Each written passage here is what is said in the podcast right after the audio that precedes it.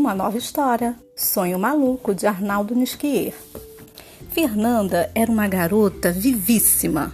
Tinha seis anos, mas parecia oito ou nove. Já sabia ler e começava a experimentar a delícia que é escrever.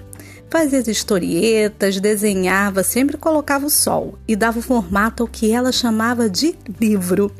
Os seus textos eram maravilhosos. A preferência: bichos e meio ambiente. Brilhava na escola e nas reuniões de família, quando apresentava os seus livros de folhas grampeadas. A Lourinha não gostava muito de ir para a cama. Inventava pretextos para não sair de perto do papai e da mamãe. Um dia dizia que um mico batia na sua janela. Outro dia era uma barata que correu para debaixo da cama. Verdade ou não, ela confessou à sua querida irmã Dora a razão disso tudo. Quando dormiu, certa vez teve um sonho assustador. Numa terra estranha, sentiu-se no futuro e teve medo. Dora, muito curiosa, perguntou o que ela vira de extraordinário na terra do futuro. Primeiro foi um carro voando. Depois, gente que não parecia gente. Eles andavam como nós. Mas de repente, um velho de cabelos brancos e bengala colorida saiu voando de uma loja com um pacote de compras. Parecia que tinha sido expulso violentamente pelo dono, como se estivesse devendo. Tudo isso me encheu a cabeça, confessou a menina mas teve uma parte do sonho que gostou muito. Falando mais baixo, disse a prima Gabriela que fora parar num jardim zoológico de bichos misturados. Sim, o que era isso? Um cientista maluco de cabelos longos fazia experiências genéticas. No zoo, a maior atração era o macaco-coelho. Uma mistura de macaco com coelho.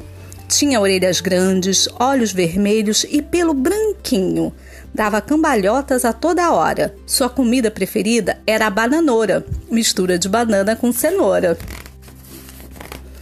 Fernanda encontrou amigos e parentes no Zoo do Futuro. Dora, Giovana, Gabriela, Bruna, Paula, Betina e Rodrigo. Este era o único menino do grupo. Ele tinha voz grossa.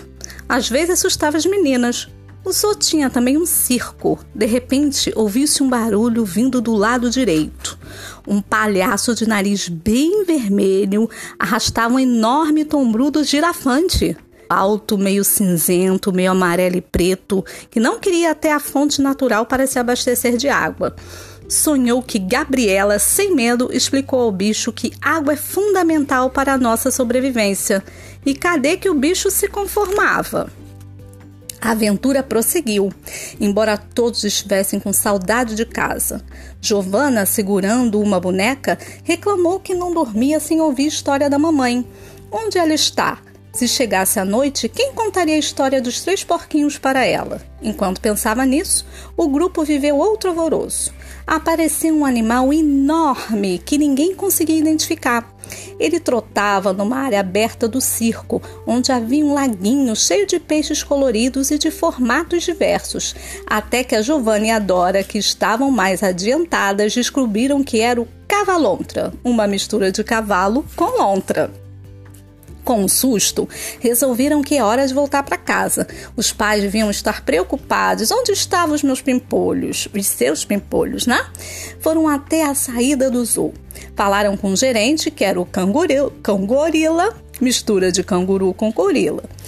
Dele obtiveram a garantia que, se esperassem 10 minutos, poderiam pegar o próximo veículo que os levaria para casa. Assim que chegou o trem-bonte, nem é preciso esclarecer que mistura era essa, todos depressa embarcaram e iniciaram a viagem de volta. Dormiram nos bancos de madeira, ouvindo a música suave da banda do Formigão, exclusiva daquela linha. Já imagina, imaginaram a festa quando o grupo chegou à vila onde morava? Fernanda fez questão de convocar uma bandinha de bichos para animar o ambiente. Dois micos tocavam flauta e o sapo era dono do trombone. Fizeram tanto barulho que os vizinhos reclamaram, mas depois ficaram quietos quando ouviram a história dessa estranha e animada visita ao Zoo do Futuro. Fernanda nem contou que tudo havia sido um sonho. Na sua imaginação, aquilo tinha mesmo acontecido. Ela repetiu tantas vezes que acabou acreditando ser verdade. e vocês, vocês têm algum sonho bacana, uma imaginação bacana? Então é sempre bom sonhar, é sempre bom imaginar coisas divertidas e coisas boas. E olha, sempre cuidando do meio ambiente, tratando bem os animais. Um beijo e até a próxima.